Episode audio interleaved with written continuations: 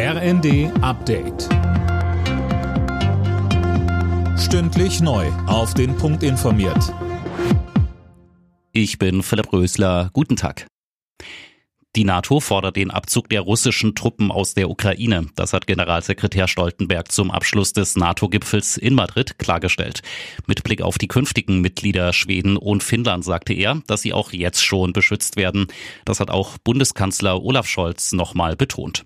Deutschland wird die Ratifizierung des Beitritts noch in dieser Woche beginnen und sehr schnell abschließen.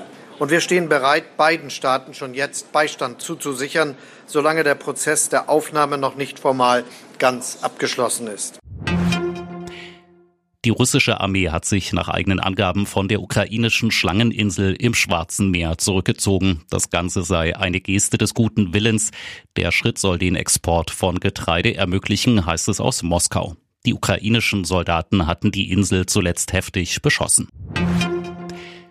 Die Zahl der Arbeitslosen in Deutschland ist im Juni erstmals seit Monaten wieder gestiegen auf 2,36 Millionen. Das waren rund 100.000 mehr als im Mai. Grund ist die Erfassung ukrainischer Geflüchteter.